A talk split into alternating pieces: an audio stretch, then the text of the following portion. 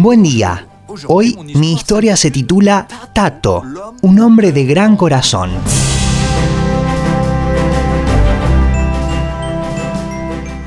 Mi suegro, al que llamábamos Tato, que quiere decir papá en ucraniano, ayudaba mucho a aquellos que tenían hambre o pasaban necesidad.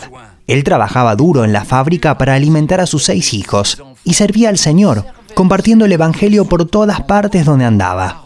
Viajaba mucho y una parte de su dinero se iba en esos viajes que hacía para hablar de Jesús. Su familia tenía lo justo para las necesidades básicas, pero a pesar de eso, Tato no dejaba de dar. Tato avait le cœur si tendre qu'il ne pouvait s'empêcher de donner. Un jour, Tato Un día fue a visitar a una pequeña iglesia en el campo y estuvo ausente de su casa por algunos días. A su regreso, se mostró contento de encontrarse con los suyos. Su esposa también lo estaba, por volver a verlo.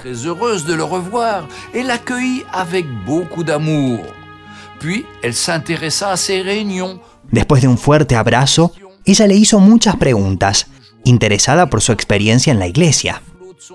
Estuvo maravilloso, contestó. La presencia de Dios estuvo con nosotros y cada uno desbordaba de alegría. Un grupo de jóvenes se acercó llorando y pidió que Jesús llenara sus vidas y perdonara sus pecados. Y nacieron de nuevo, transformados por el poder de Dios. Enseguida, su esposa le preguntó si recibió algo de dinero por lo que había hecho. Sin perder el gozo, Tato bajó la cabeza. Sans abandonner sa joie, Tato, au cœur tendre, baissa la tête. Euh, euh. Ya sé, has pagado tú mismo. ¿Es así? Sí, es así, respondió él. La familia del pastor está en un momento difícil. Tienen un hijo enfermo y otros que no tienen ni abrigo para ir a la escuela y con agujeros en su calzado. Y tú sabes cuán frío es el invierno. Tenía solamente 50 euros. Yo sé que eso no cubrirá todos sus gastos, pero igual les di todo. Su esposa lo miró con ternura y le dijo, no hiciste más que obedecer a lo que Dios te había mostrado. Y no hay ningún problema. Dios va a proveer también para nuestras necesidades, porque Él es fiel. Cada noche nos reuníamos en el salón para el culto familiar, y en uno de esos momentos, Tato nos dijo que nuestras provisiones se habían acabado y que debíamos pedirle a Dios que haga algo para ayudarnos. Tato comenzó a orar a Jesús y le dijo, Hemos ayudado a personas que tenían más dificultades que nosotros y lo hemos dado todo. Hoy te clamamos, papá, porque no tenemos más comida. Gracias, Señor Jesús. et nous avons utilisé ce que tu nous as toi-même donné.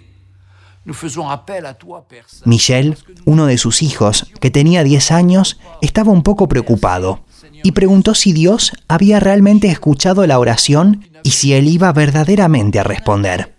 ¿Y si Dios no escuchó bien, qué vamos a hacer? preguntó. No te aflijas, Michel, respondió el padre. Dios es fiel. Él siempre proveyó para suplir nuestras necesidades.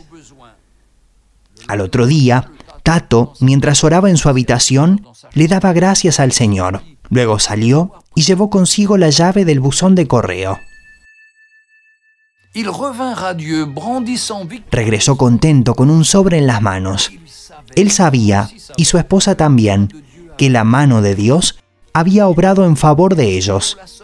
Dentro del sobre había un cheque de 1.200 euros. Y al encontrarse con el milagro, toda la familia agradeció al Señor. Muchas veces el Señor utilizó maneras milagrosas para satisfacer nuestras necesidades. No nos volvimos ricos, no era ese nuestro objetivo, pero la generosidad de Dios motivó a mi suegro a ser generoso con los demás. Él quería ser un reflejo de su Padre Celestial. Nunca pensó en su jubilación, siempre dio sin límites. Un día, su esposa lo encontró llorando y le preguntó, ¿por qué lloras? El Señor viene de decirme algo que tiene que ver contigo, le dijo. ¿Qué te dijo? Preguntó ella. Es muy raro. Él dijo solamente que va a cuidar de mí. Ninguno de los dos comprendió el mensaje. y se preguntaban a qué se refería el Señor con eso. Cinco días más tarde, su esposa tuvo un paro cardíaco. Tenía 77 años y partió con Cristo, a quien había amado y servido durante toda su vida. Nuestro Dios guarda sus promesas y eso es maravilloso para mí. Tato tenía una pequeña jubilación cuando murió su compañera. A pesar de eso, siguió ayudando todavía a más personas y su dinero se multiplicaba milagrosamente. Mi suegro quería enseñarnos que Dios está vivo y que siempre cuida de nosotros. Él conocía la generosidad del Señor y quería compartirla como testimonio con su propia vida de generosidad y su ejemplo todavía nos sigue hablando. Comme un témoin à son niveau. Il n'était qu'un reflet, un souffle. Mais son exemple parle encore.